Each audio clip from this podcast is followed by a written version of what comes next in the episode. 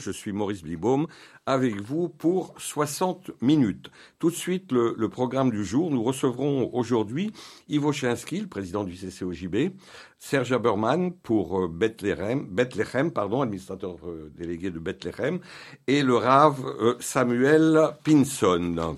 Voilà, on va donc commencer avec vous. Bonjour Ivo Chinsky, merci d'avoir accepté notre invitation. Euh, pendant on parle de tout, euh, bonjour Serge Haberman, euh, chacun peut intervenir, poser les questions qu'il veut, ça veut dire m'aider dans des questions que, que je n'aurai pas, comme ça ça fait un peu mon boulot aussi, et je peux me reposer pendant que vous posez les questions. Non, ceci étant une blague. Donc Ivo Chinsky, vous êtes président du CCOJB depuis le 6 octobre dernier, vous êtes avocat, vous avez été bâtonnier du barreau de Bruxelles, le fait d'être avocat, ça inspire confiance dans la fonction que vous incarnez? Mais dans cette fonction. Parce qu'avant, c'était confection homme, confection d'âme dans les présidents et ça. Je vois que ça a beaucoup évolué et qu'on est plus maintenant dans les avocats. Je succède en effet à un avocat. Absolument, Johan Benizri. Johan Benizri, qui a accompli deux mandats de trois ans.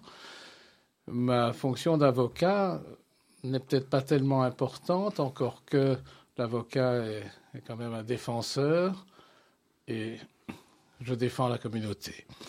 Mais surtout, mon expérience de bâtonnier de Bruxelles et de président de l'Institut des droits de l'homme du barreau de Bruxelles m'a permis d'acquérir un certain nombre de réflexes, notamment d'établir, de rédiger des résolutions, des motions, des communiqués, ce que je suis amené à faire régulièrement, notamment aussi d'avoir des contacts avec le monde médiatique, ce que je fais aussi régulièrement, ou avec le monde politique, ce que je suis amené à faire. J'ai commencé d'ailleurs mes rencontres avec les responsables politiques. On va en parler plus longuement dans quelques instants, bien sûr. Mais donc, vous avez répondu, enfin, ça, ça, ça aide. C'est vrai que c'est un, métier, pour tout ce que vous venez de dire, euh, peut aider euh, aux différentes fonctions que vous avez au sein du CCOJB. Alors reprenons, si vous le voulez bien, euh, le contenu des missions que euh, vous vous êtes imposées. Ben, obligé, on va commencer la lutte contre l'antisémitisme. Ivo Chinsky, comment faire pour que cette lutte ne soit pas que des mots sans suite? Eh bien, c'est très compliqué. Fait 3000 ans. Donc, c'est vrai que... Ça n'est pas nouveau. C'est compliqué parce que nous avons nécessairement besoin du soutien des pouvoirs publics. les pouvoirs publics ont créé en 2004 une cellule de veille contre l'antisémitisme qui n'a rien fait jusqu'en 2022. Et fin 2022, Madame Sarah Schliss, qui est secrétaire d'État à l'égalité des genres, l'égalité des chances et la diversité, a décidé de relancer cette cellule, a donné un nouveau nom à cette cellule qui s'appelle dorénavant mécanisme euh, national. Qui s'appelle Qui s'appelle le mécanisme national de coordination de la lutte contre l'antisémitisme. Il y a eu une réunion de lancement, qui était une simple cérémonie, au mois de novembre 2022, il y a eu une réunion de travail en décembre 2022 à l'occasion de laquelle il nous a été dit, vous savez, établir un plan de lutte contre l'antisémitisme, ça va durer des années, ça va prendre des années. Qu'est-ce que ça veut dire dans le calendrier politique, puisque nous aurons des élections en 2024 En 2024, en mai 2024, si ça va prendre des années, ça veut dire qu'on ne va rien faire pendant cette législature. Et en effet, depuis la réunion qui s'est tenue en décembre 2022, nous n'avons plus aucune nouvelle de ce mécanisme. Plus aucune réunion prévue, rien. Donc c'est vous dire. Comment vous interprétez ça? Est-ce que euh, parce que alors d'un côté on pourrait dire oui l'antisémitisme c'est pas si grave que ça, il n'y a pas tellement, mais on sait que l'antisémitisme est de plus en plus au, fil des, années euh, devient malheureusement de plus en plus grand et important. Donc comment vous interprétez ça? Quelque part, on s'en fout. Quelque part, certainement, on a la démonstration, je pense, que la lutte contre l'antisémitisme en Belgique n'est pas prioritaire. Or, ça devrait être une des causes nationales à défendre. C'est très important. Et on constate que ce n'est pas le mmh. cas. Donc c'est ça, l'interprétation que j'en fais aujourd'hui, mmh. malheureusement. L'antisémitisme, ce n'est pas que le problème des juifs, ça devrait être le problème de tout le monde, finalement. Comme d'autres racismes, et voilà, qui existent bien évidemment. D'ailleurs, enfin, il y a, qu'est-ce en, somme, qu'est-ce qu'il faudrait faire d'après vous? Qu'est-ce qu'on ce qu'on devrait faire? Pas, pas, forcément nous, mais qu'est-ce que eux devraient faire? Ils devraient attacher une importance réelle à cette difficulté, à cette lutte, mais qui, qui peut se manifester selon les recommandations qui sont faites par l'Europe. Puisque l'Europe a, ça. à la Commission européenne, désigné une coordinatrice de la lutte contre l'antisémitisme et de la promotion de la vie juive, qui est Mme Katharina von Schnurbein, mhm. qui, qui fait un travail exceptionnel, et notamment des recommandations dans une série de directions. dont il recommande aux États de désigner un coordinateur national de lutte contre l'antisémitisme, ce que la, la, Belgique malheureusement refuse. Donc la Belgique considère que c'est le mécanisme dont je vous parlais tout à l'heure qui joue le rôle de coordinateur national, ce qui est absurde et qui ne permet pas précisément une coordination nationale de, de, quelqu'un qui est au-dessus de la mêlée et qui, et qui à temps plein, hmm. s'occupe de cette question. Quand vous dites la Belgique, c'est qui? C'est le, le, fédéral, ce sont les régions, c'est le président, c'est le premier ministre, c'est qui? C'est très Même si c'est pas une personne, évidemment, mais comme, comme toujours, en Belgique, les choses sont compliquées, plus compliquées que dans d'autres euh, pays. Il y a des responsabilités fédérales, puisque je vous dis ce, ce mécanisme de coordination nationale de lutte contre l'antisémitisme est mis en place par le fédéral et est destiné à produire un plan de lutte. Mmh. Mais il y a aussi des mécanismes régionaux. Un plan de lutte contre le racisme a été élaboré euh, il, y a, il, y a, quelques semaines au niveau de la région de Bruxelles-Capitale. Mmh. Il faut mettre une loupe pour trouver dans ce plan des références à l'antisémitisme. L'essentiel, la référence essentielle dans le plan bruxellois, c'est qu'il y a, il est prévu d'avoir trois jours de commémoration, dont l'un de ces jours est le 27 janvier de l'année, la commémoration de la libération du camp d'Auschwitz. C'est ça. Mais c'est à peu près tout. Euh, Aujourd'hui, euh, antisémitisme, c'est synonyme d'antisionisme.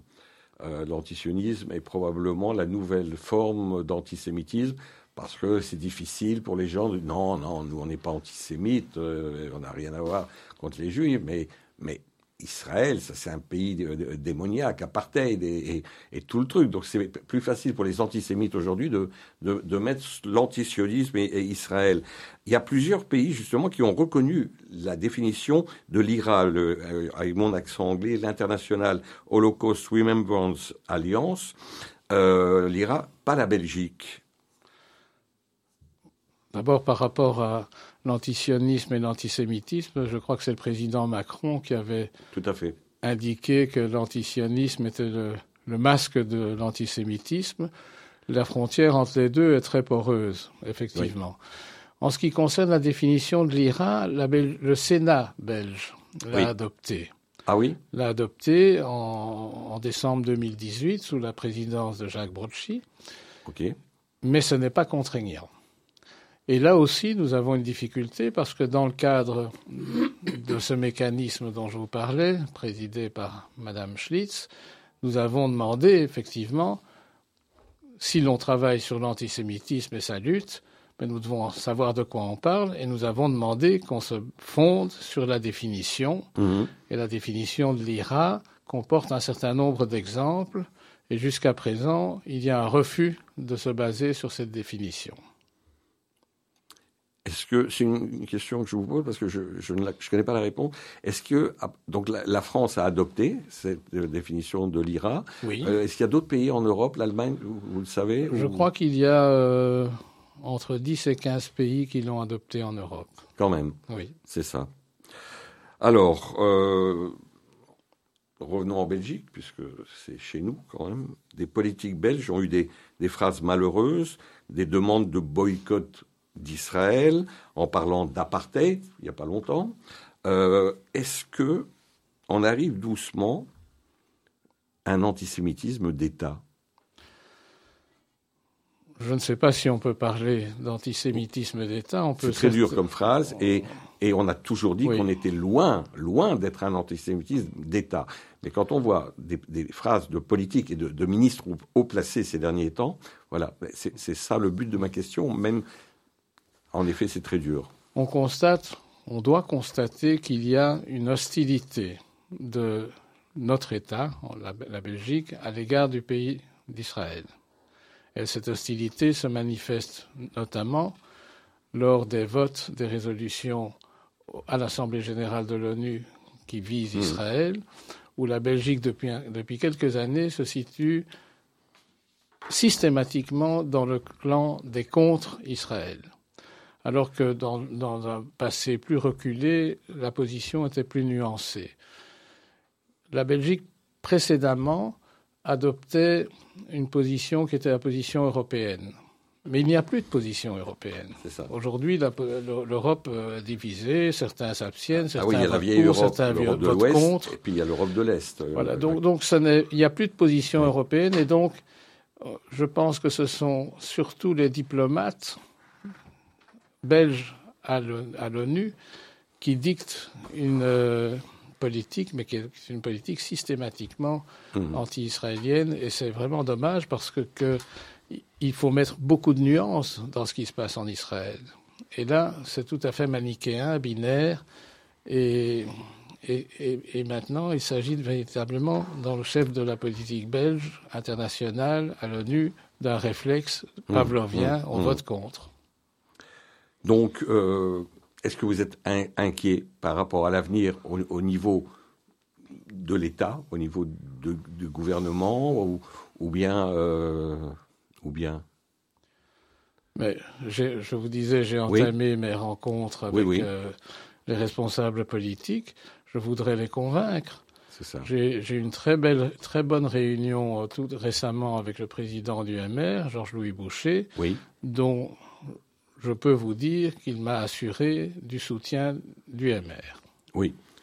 Euh, d'autres partis Parce que c'est vrai que, que d'abord, excusez-moi, je voudrais accueillir euh, qui viennent nous rejoindre Raph Pinson. Bonjour. Bonjour euh, Raph Pinson. Bonjour, bonjour, Yves Serge Haberman, vous vous connaissez. Et donc, je, continue mon, mon interview. Euh, si vous le permettez, avec Yves Chansky, président du CCOJB. Euh, donc, oui, oui, je me demandais quels étaient vos rapports avec certains. Vous avez parlé du soutien du, MR. Euh, voilà, le, MR en général, depuis, depuis longtemps déjà, malgré quelques petites phrases maladroites de Charles Michel, a, toujours été, voilà, a soutenu la, la communauté. mais et, et d'autres partis, c'est ça que je vous demandais? J'ai des rendez-vous prochains. Je vous en dirai plus au moment où je les aurai rencontrés. C'est bien cette réponse, ça veut dire euh, il faut m'inviter euh, plusieurs fois. Voilà. Mais je pense, j'ai eu des oreilles qui ont traîné, je pense quand même que le CCOJB va avoir une émission aussi euh, au sein de, de, de Radio Judaïka, je pense, et c'est en élaboration, c'est une très bonne nouvelle. En oui, en tout cas, c'est une bonne nouvelle, c'est une émission qui aura, dont les premiers enregistrements se situeront après Pessah. Euh, en somme, c'est une question qui a déjà peut-être été posée, mais elle est d'une autre façon. Comment défendre les intérêts de la communauté juive en Belgique, notamment en termes de sécurité? La sécurité est évidemment aussi un problème euh, récurrent, puisque nous devons nous, institutions juives, écoles, mouvements, mouvements de jeunesse. Malheureusement, depuis quelques dizaines d'années d'ailleurs, c'est devons, oui, oui, nous devons outre la sécurité qui nous est offerte par les pouvoirs publics, nous devons toujours assurer notre propre sécurité. Et d'ailleurs, les, organismes de sécurité communautaire travaillent main dans la main avec la police lorsqu'ils sont amenés à être ensemble. Donc ça, ça se passe très bien. Ça coûte beaucoup d'argent.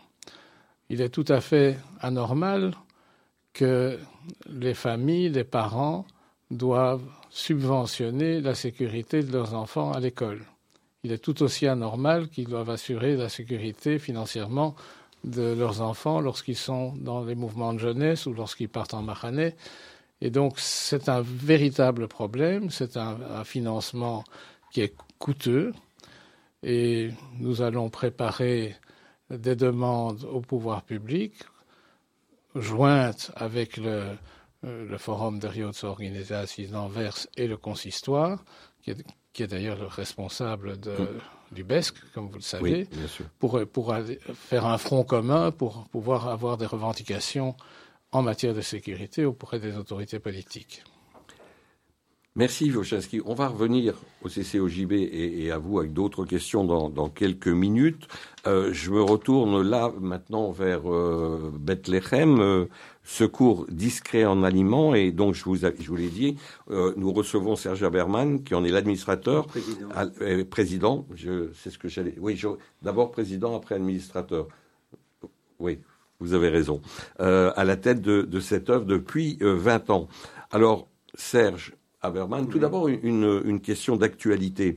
Euh, Bethlehem collabore euh, avec Deleuze depuis longtemps. Euh, qu'est-ce qui se passe depuis que les, les Deleuze sont fermés? Alors, nous avons eu effectivement quelques problèmes au début de la grève. bon, nous suivons ça bien sûr de très près. nos bénéficiaires nous disent que les, les, magasins s'ouvrent progressivement. Euh, ce matin, j'entendais qu'il y avait encore quelques Deleuze qui étaient fermés. À Bruxelles, il y a à Bruxelles. presque tous. Hein, euh. Non, il y en a qui sont ouverts. Ah oui, vous pouvez peut-être pour nos auditeurs dire. Je, ne sais pas déterminer lesquels, mais je voulais vous dire que nous suivons ça de très près et nous verrons, le cas échéant, euh, quelle solution apporter.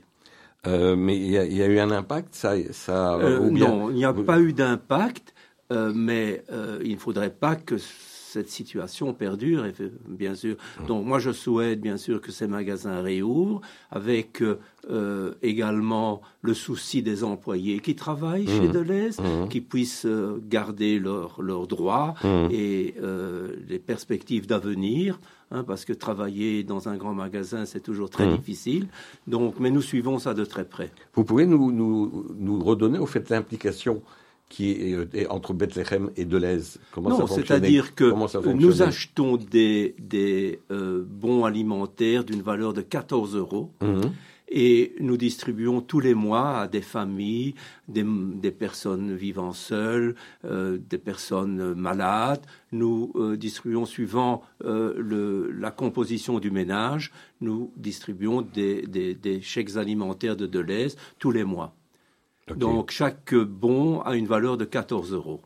Alors une, question, je vous ai, on se connaît bien. Vous êtes souvent venu euh, sur Radio et vous êtes d'ailleurs toujours le bienvenu parce que c'est tellement important ce que vous faites.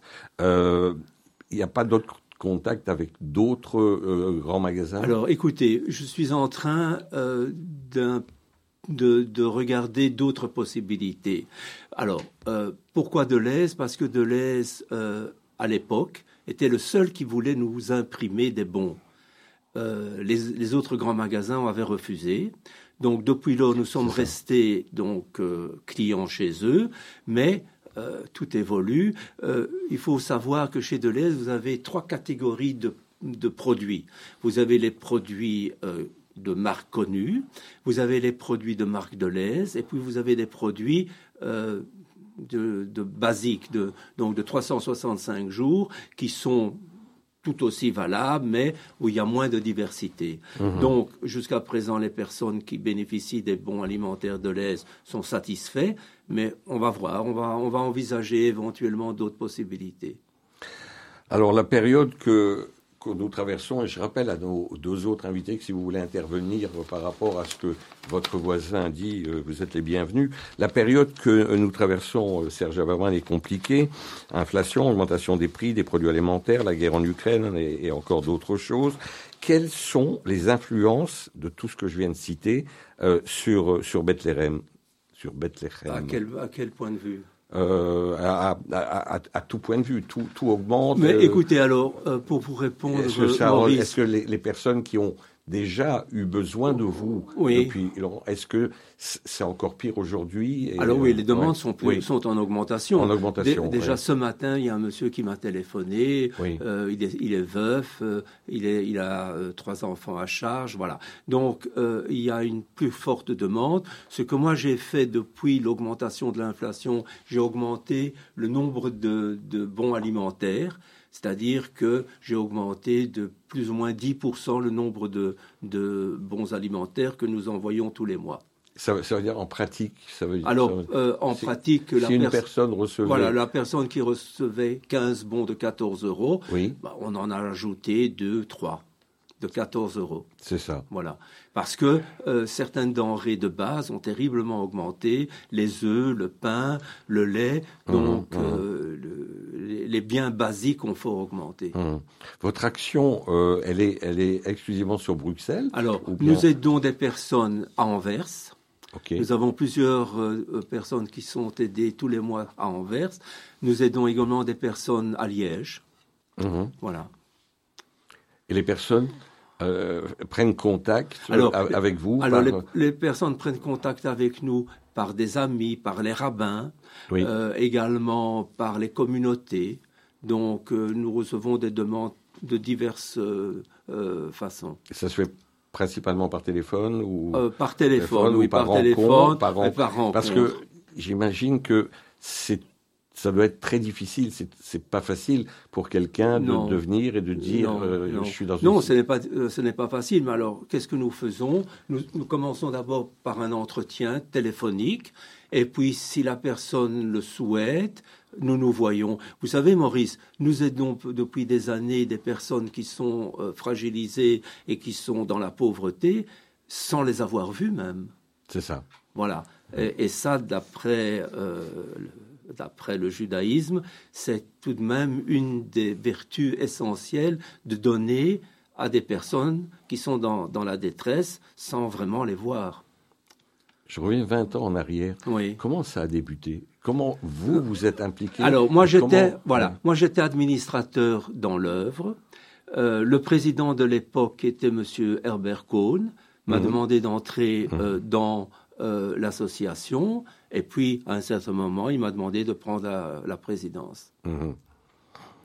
Je vous remercie de venir à chaque fois sur Radio Judaïka pour, pour en parler, mais il est évident que Bethlehem, c'est une institution qui est très connue, très connue heureusement, et, euh, et, et, qui est très discrète, vous l'avez dit. Ça veut dire que les, on, on, en, on parle, moi j'ai eu, je, je vous l'ai raconté euh, euh, hors antenne, je vous ai, que j'ai parlé, je parlais avec quelqu'un en disant, oui, Bethlehem, il faut aider, c'est important, et, et elle m'a répondu, mais enfin, ça fait des années que, que, que qu'on participe et, qu'on donne. Donc on s'aperçoit, les, on ne le crie pas sur les toits, mais les gens en Alors, général. Euh, la discrétion fait partie de l'institution, puisque, euh, vous savez, il m'est arrivé, par exemple, d'avoir des personnes qui sont venues me voir et qui portaient des lunettes foncées, qui faisaient en sorte que je ne les reconnaisse pas.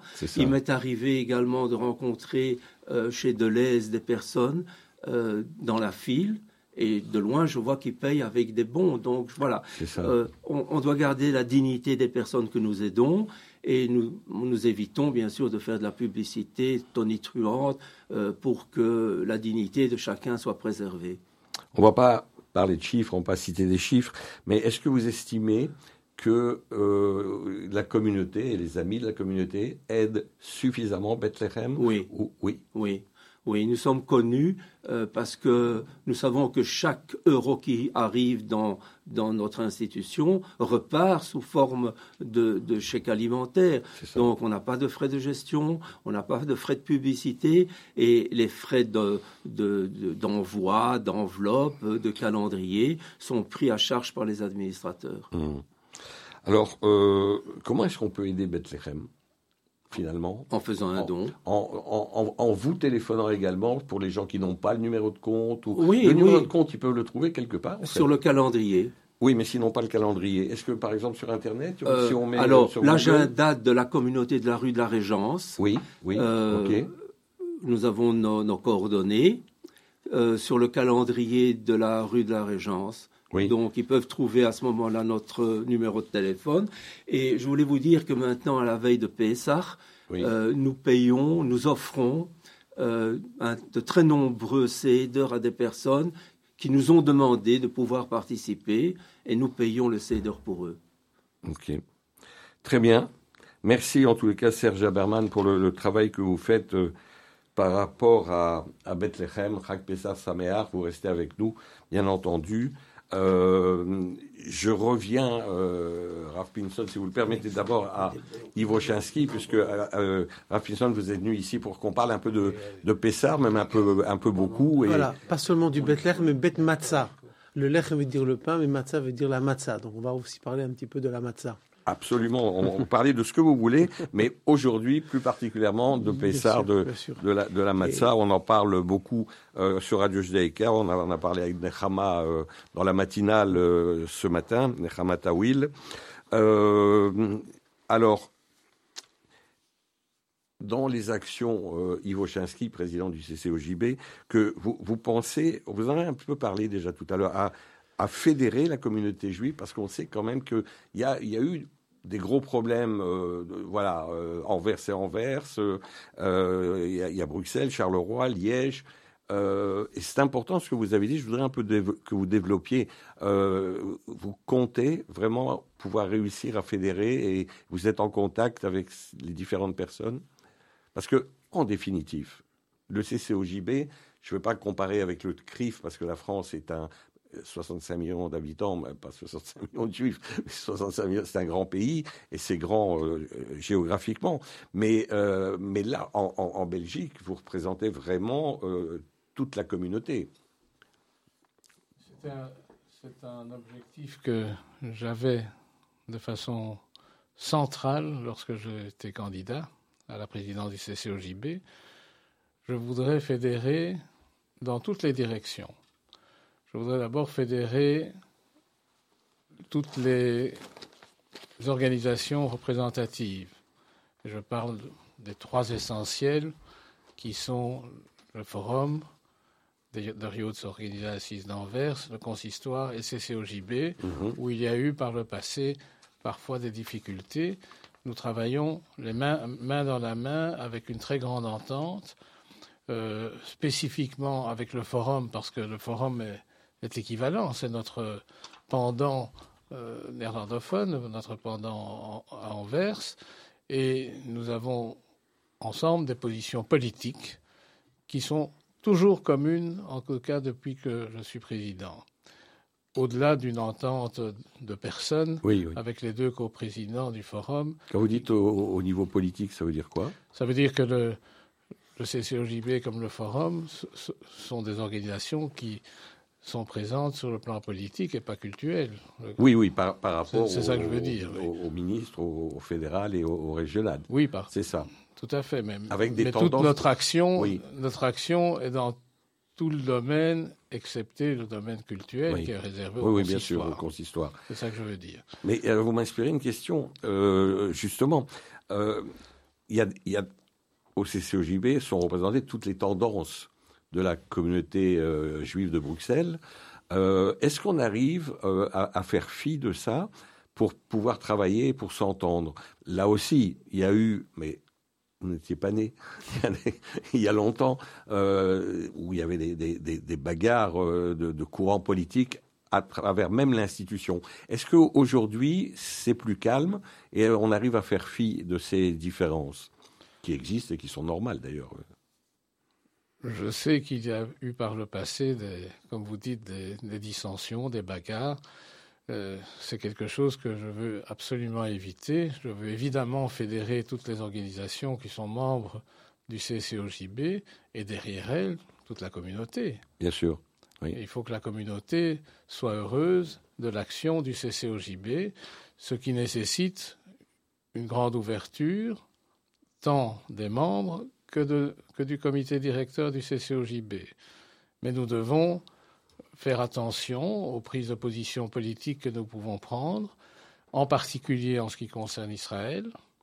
Mais nous avons, par exemple, récemment, nous n'avons pas voulu rester muets face à tout ce qui se passe en Israël autour de la réforme judiciaire. Et nous avons, je pense de façon parfaitement euh, comprise par toutes les organisations et par la communauté, sauf par certains, mais ça c'est inévitable, certaines individualités, pas organisations. Mhm. Nous avons par exemple relayé l'appel au dialogue et à l'unité qui a été fait par le président de l'État d'Israël de façon très courageuse. Je pense que ça, c'était utile parce que pour la diaspora, le fait de voir un pays que nous aimons, bien entendu, que nous soutenons, déchiré, divisé, est un problème. Et donc l'appel à l'unité que nous avons fait, je pense, correspondait à une volonté globale de notre communauté. Est-ce que le, Serge Abin, je donne la parole, vous avez la même, tout, mais si vous permettez, est-ce, euh, Ivo euh, est-ce que dans la charte du CCGB, est-ce qu'il est marqué quelque part qu'il y a le soutien inconditionnel à l'État d'Israël? Dans les statuts du CCOJB, il y a effectivement le soutien à Israël, ce qui ne veut pas dire le soutien à une politique. Oui, oui, soutien inconditionnel à l'État d'Israël. à l'État d'Israël, oui, à, son existence, à sa sécurité, à la paix. C'est bien sûr un des, oui, à part ça, il y a des gens qui votent Likoud et des gens qui votent euh, autre chose. Ça, ça bien sûr, c'est inévitable. C'est d'ailleurs la seule démocratie. C'est bien de le rappeler parce que quand on entend des Anne Sinclair qui disent des bêtises sur euh, certaines chaînes de télévision françaises et au Parlement européen notamment, euh, c'est bien, c'est bien de le rappeler. Israël est la seule démocratie dans, dans, dans la région et puis, euh, et, puis voilà, quand il y a des gens qui veulent manifester, eh bien, euh, ils vont manifester. Voilà. Donc, euh, non seulement c'est un pays où, on peut manifester librement, mais surtout, à cette occasion, depuis, depuis à peu près trois mois, la population israélienne a montré une vivacité démocratique exceptionnelle. Et mhm. donc, ça a été la population a démontré l'existence d'une démocratie forte en mhm. Israël par son action. Donc, pas, pas d'ambiguïté. Le CCOJB qui euh, défend la, communauté juive est inconditionnellement à côté de, de l'État d'Israël. Euh, de l'État en tant qu'État. De l'État en tant que. Oui, oui, oui.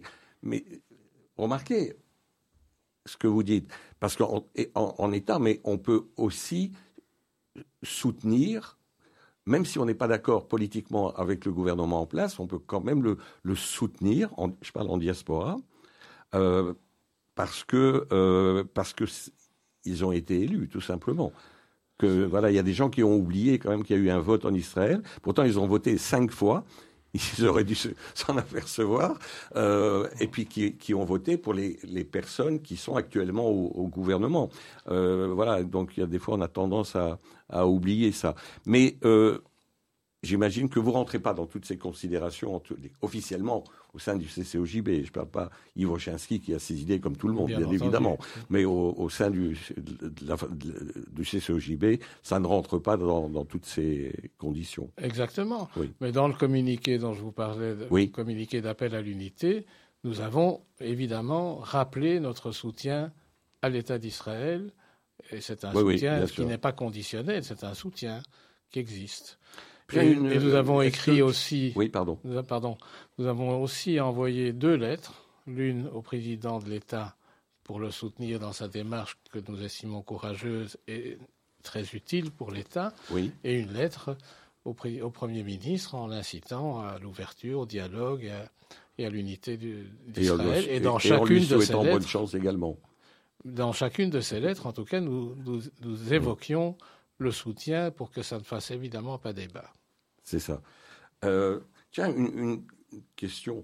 Euh, vous n'avez pas l'impression. Le président de, euh, l'État, M. Herzog, prend beaucoup de place dans la fonction qu'il occupe. C'est un peu nouveau en Israël. Vous n'avez pas cette impression? En général, les présidents restaient beaucoup plus effacés.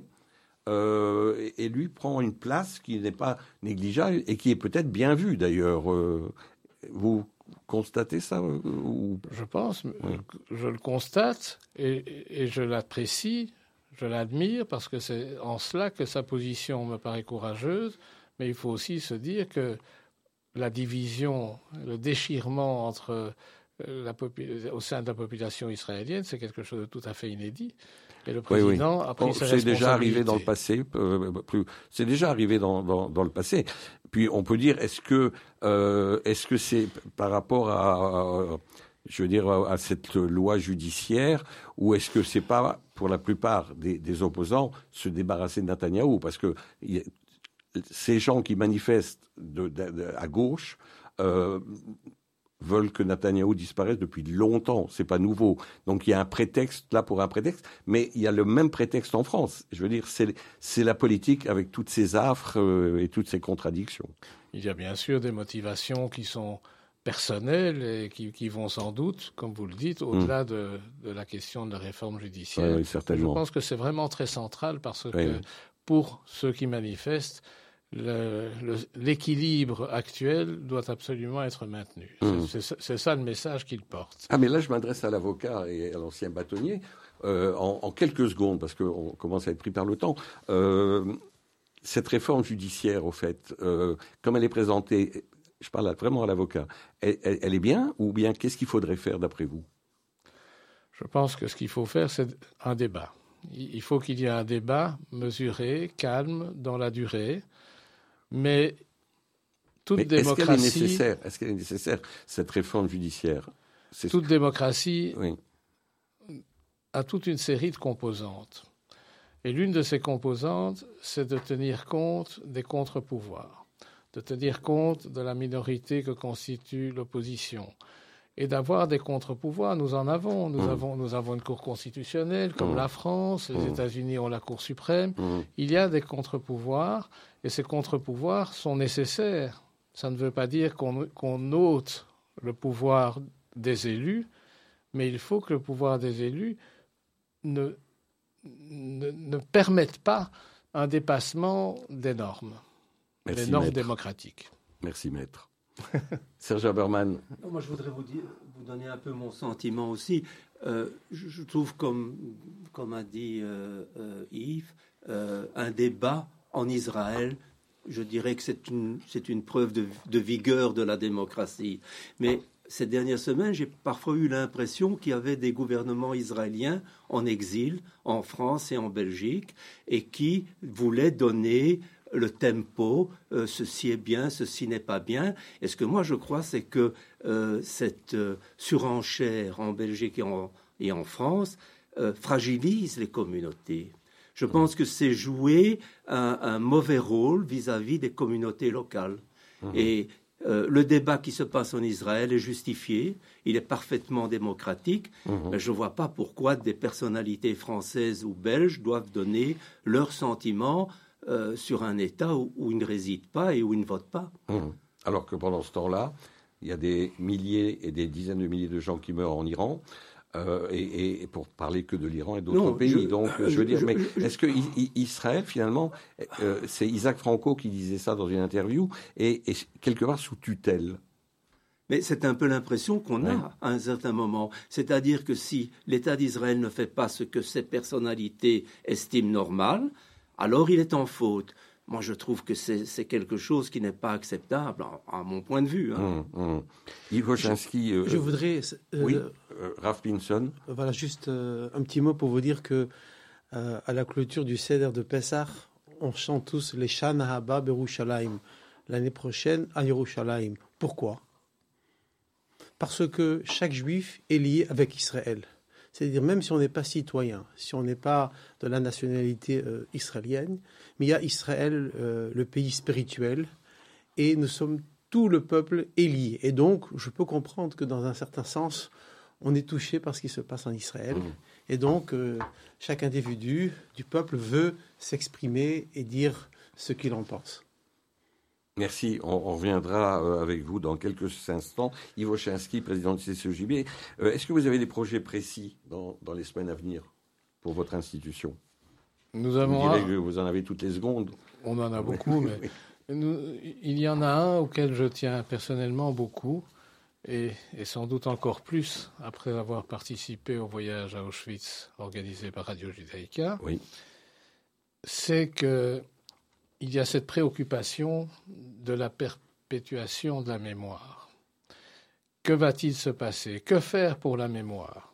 Puisque malheureusement, les survivants disparaissent. Nous avions la chance à Auschwitz d'être accompagnés par un rescapé, Alberto, Alberto Israël.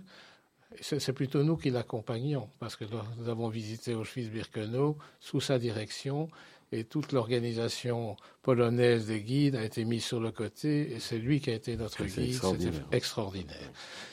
Mais que faire pour la mémoire? C'est vraiment un sujet de très grande importance, d'une très grande préoccupation, et nous allons organiser à l'automne prochain un colloque sur ce thème-là, de façon à rassembler les idées et à pouvoir définir une nouvelle politique mmh. euh, de manière à ce que la Shoah, l'histoire du peuple juif, ne soit pas une ligne dans un livre d'histoire.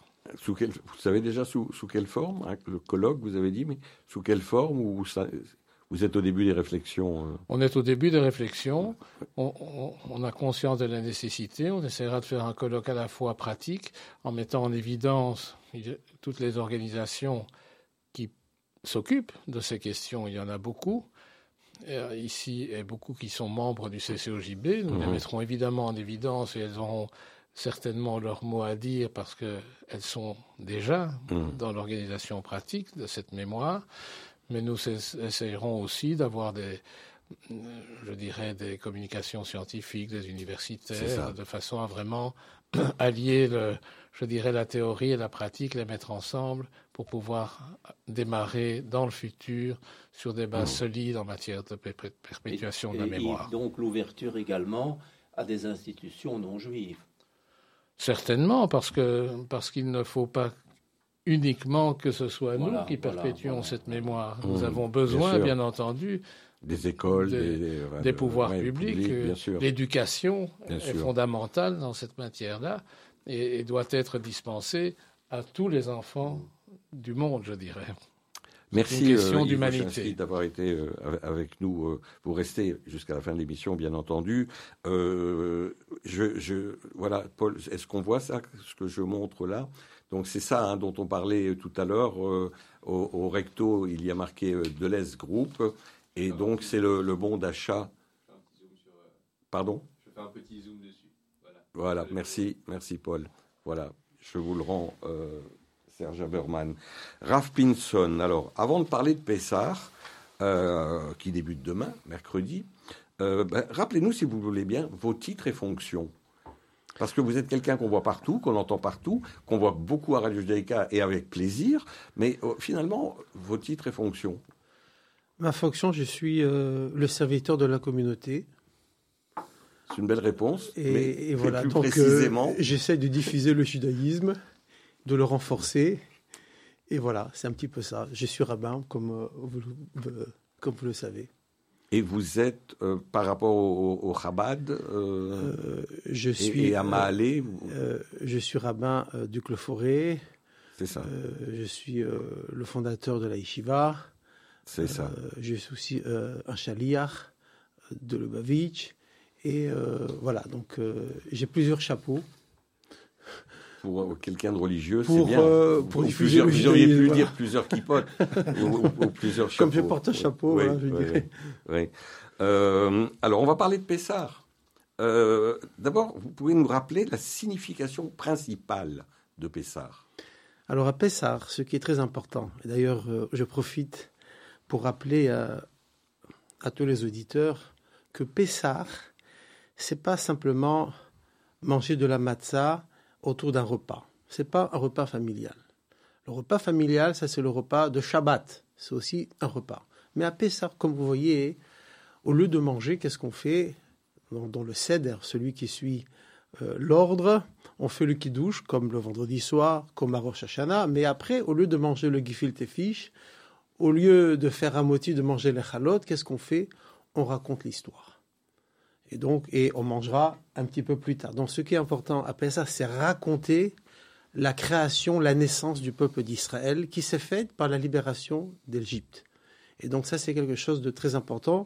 C'est une mitzvah. Donc, c'est un commandement que nous, que nous rappelle Mamonide de raconter ce qui s'est passé, de faire revivre ces événements-là et de les revivre soi-même et de partager avec ses enfants, avec sa famille. Et donc, euh, la soirée de Pessah est une, est une soirée familiale, mais qui est centrée autour du récit de la sortie d'Égypte. Mhm. Et c'est un, une leçon euh, journalière. D'ailleurs, on rappelle la sortie d'Égypte chaque jour dans le schéma Israël. Le schéma Israël se clôture Ani Hashem Olokechem, je suis l'Éternel votre Dieu qui vous a fait sortir d'Égypte. Parce que sortir d'Égypte, il y a beaucoup d'implications dans la vie. Si vous voulez, on, pourra, on pourra en discuter. Euh, Est-ce que aujourd'hui, euh, c'est une bête question, mais je la pose quand même. Est-ce qu'aujourd'hui, en, 2023, euh, les applications de, de PESA sont toujours les mêmes, ou bien il y a une évolution par rapport à la société dans laquelle nous vivons? Écoutez, le CEDER en soi-même n'a pas changé. C'est-à-dire qu'on célèbre déjà depuis 3000 ans euh, le même céder, les matzot, euh, les quatre verres de vin. Euh, la leçon de Pessar, c'est une leçon que Pourquoi nous quatre? Pourquoi quatre Pourquoi quatre vers Parce que dans le récit de l'Exode, Dieu emploie dans la Torah quatre verbes qui expriment la sortie. Je les libérerai, je les prendrai, je les conduirai. Donc ce sont il y a quatre expressions et c'est pour ça que nous vivons les quatre vers. Les quatre vers aussi nous rappellent les exils. Euh, nous sommes dans le quatrième. Et donc, euh, voilà, à chaque exil, nous prions pour euh, la libération, pour le salut du peuple. Et donc, à Pessah, il y a des leçons. la leçon principale, c'est une leçon que nous devons appliquer dans la vie. C'est qu'il faut sortir de l'Égypte, c'est-à-dire sortir des Juifs, sortir de son propre Égypte. Et c'est quoi l'Égypte? L'Égypte, c'est, c'est un lieu, c'était un pays où tout le monde était enfermé. C'est une prison. Et dans la vie, on est souvent dans une prison, une prison des idées. J'ai mes idées, je me, je me, fais des idées et je n'accepte pas euh, de, d'autres horizons. Je n'accepte pas les idées des autres. Je refuse, je refuse de débattre. Donc déjà, le fait même de sortir de ces idées-là, c'est aussi une sortie d'Égypte. Sortir de son caractère. Mmh. On peut être colérique. Mmh. Alors, il faut essayer de changer son caractère. Tout ça, changer, euh, c'est une, euh, euh, c'est une réforme de notre caractère et de nos idées. À part la nourriture, est-ce qu'il y a une grande différence entre un Pessar ashkénaze et un Pessar séfarade? Écoutez, non, il n'y a pas, c'est le même récit. On mange les herbes amères, la matzah, le vin, le charoset. Sauf que peut-être que les séfarades ne mangent pas le fish et ils mangent un autre poisson, mais c'est la même prière et c'est les mêmes récits. Mais les, les, le chametz est la, même, est, la même pour les uns comme pour les autres. Ah. Est-ce que j'ai pas entendu que les, les séfarades pouvaient manger, non, pas pouvaient, mais s'approprier le droit de manger du, riz ou je, non. alors, euh, vous savez que euh, le chametz, oui. c'est euh, de la pâte qui fermente, c'est de la farine qui fermente, c'est la fermentation. D'accord C'est ça le pain. Vous mélangez de l'eau avec de la farine et on laisse fermenter, on laisse gonfler. D'ailleurs, une des leçons euh, de la matzah, c'est qu'il faut rester plat, il faut rester humble, il faut rester modeste et ne pas être orgueilleux. Et donc, vous avez cinq céréales qui conduisent à une fermentation. Mmh d'autres céréales qui sont similaires, comme le riz, euh, ne sont pas, ne fermentent pas, mais nos maîtres euh, nous conseillent de ne pas les manger parce que autrefois dans les usines, euh, il y avait de la farine de maïs, la farine de riz qui pouvait se mélanger avec la farine de blé mmh. et, ou de l'épeautre. Et, et, donc, c'était difficile de faire la différence. Et donc, voilà, donc on a arrêté euh, de manger ça et donc euh, certaines communautés ne mangent pas euh, le maïs, le riz, ce qu'on appelle les kitniotes. Tous ces céréales-là rentrent dans hmm. un ensemble qui s'appelle kitniotes. Alors depuis bientôt 43 ans que je, fais des interviews sur Pessar à Radio Judaïka, j'aime toujours revenir sur la définition et sur ce qui est lié à la ficomane. Écoutez, la ficomane nous rappelle euh, l'agneau pascal. Vous savez que l'agneau pascal, euh, à l'époque du temple, se mangeait à la fin du repas. Mhm. Euh, c'était un steak qui était comme un dessert, qui était, qui était servi comme dessert. Et donc, il fallait pas qu'on le mange euh, pour sa faim, pour, euh, pour se rassasier. Donc, il fallait d'abord manger un repas complet. Et à la fin, pour la mitzvah, pour se rappeler de l'agneau pascal, lorsque les Juifs sont sortis d'Égypte, on mangeait ce, cette viande. Aujourd'hui, il n'y a pas de temple, donc on n'a pas le droit de faire euh, le sacrifice de l'anneau pascal. Donc, en souvenir, on mange de la matzah, cette matzah-là qu'on va garder et qu'on va manger à la fin, à l'issue du repas, qui nous rappelle notre agneau pascal. Et je pense aussi, et ça c'est un message personnel, c'est que, vous savez, la ficomane, c'est la matzah du milieu qu'on va briser en deux et une partie qu'on va cacher à l'intérieur de notre veste connaissez la coutume des enfants qui essayent euh, de prendre ça, ils reçoivent un cadeau pour qu'ils euh, ne dorment pas le soir de Pessah. Mais le fait de cacher une moitié de la matzah nous rappelle que nous avons en nous quelque chose de très profond, quelque chose de juif, un sentiment qu'on ne peut pas euh, exprimer, qu'on ne peut pas raconter, mais qui remonte à la surface dans des occasions très importantes. C'est notre judaïsme, c'est notre lien que nous avons qui est très profond. Et c'est cette matzah que nous, que nous cachons et que nous souhaitons le soir de Pessah, que ce sentiment-là, ce lien-là, puisse ressortir à la surface, mm. remonter à la surface, et que notre judaïsme ne soit pas un judaïsme simplement de sentiment, mais aussi d'expression, exprimer notre judaïsme.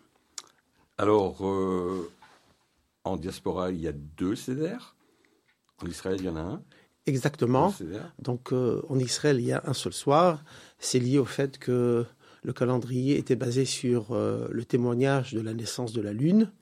Et les contrées qui étaient loin de Jérusalem ne pouvaient pas savoir, ne pouvaient pas connaître quand était le début du mois. Et c'est pour ça qu'on faisait, donc ceux qui habitaient loin de Jérusalem, on faisait euh, on fait deux soirs. Mais maintenant et c'est gardé. on ne pourrait pas changer. Alors, on va, on va pas changer les bonnes habitudes. Ça nous permet de boire encore quatre verres de vin.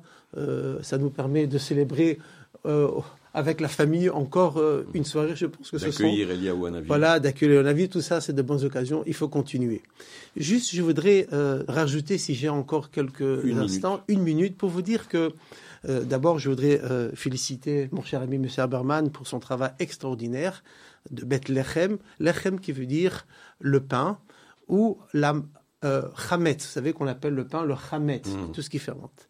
Le mot chametz et le mot matzah, qui veut dire euh, le pain azim, se ressemblent. On retrouve les mêmes lettres, sauf il y a une seule lettre qui est différente. Dans le chametz, c'est un chet, qui est une forme de euh, une maison, voilà, avec un toit. Mm-hmm. Et dans la matzah, c'est un hé il y a une fenêtre dans cette maison qui est ouverte. Et je pense que à Pessah, Pessah nous invite à analyser et à voir notre vie sous un autre angle. Il y a l'angle du Hametz où on est fermé autour de ce qui nous entoure, notre vie, euh, notre argent, nos vacances, nos plaisirs. Ça, c'est très bien. Mais il faudrait ouvrir dans notre vie une petite fenêtre et voir notre vie sous un autre angle, c'est la relation qu'on a avec notre Créateur. C'est ça, Pessah. C'est nous rappeler que nous avons aussi quelque chose d'autre et essayons d'ouvrir cette, euh, cette fenêtre. Merci. Vous reviendrez sur Radio Judaïka pour justement développer ce que vous êtes en train de dire sur, Bien sûr, sur ces sujets. Avec grand plaisir. C'est fini aujourd'hui pour euh, On parle de tout. Merci Serge Haberman, Ivo Chinsky. Merci. Raph Pinson. Alors j'ai... Euh, euh, cette, émission, oui J'ai euh, une boîte de matzah shmura, puisque vous savez qu'il est préférable d'utiliser au cèdre de Pessa des trois matzahs qui sont faites à la main. Donc je voudrais vous offrir. Merci. Et, et vous féliciter, féliciter Radio Judaïka. Et donc je donne une boîte à Monsieur Haberman, une boîte à vous Maurice. Merci, Et une boîte au président du CCOVB, voilà, comme ça, vous allez avoir les trois euh, Merci, je montre, voilà, je montre Merci beaucoup, Raph Pinson. Euh, cette émission, on parle de tous, sera rediffusée jeudi à 17h. Euh, vous pouvez réécouter également l'émission sur notre chaîne Spotify On parle de tout. Euh, merci beaucoup à Paul pour la réalisation technique de, de l'émission. Chak Pesar Samear et on va terminer avec The Maccabites Manishtana. À bientôt.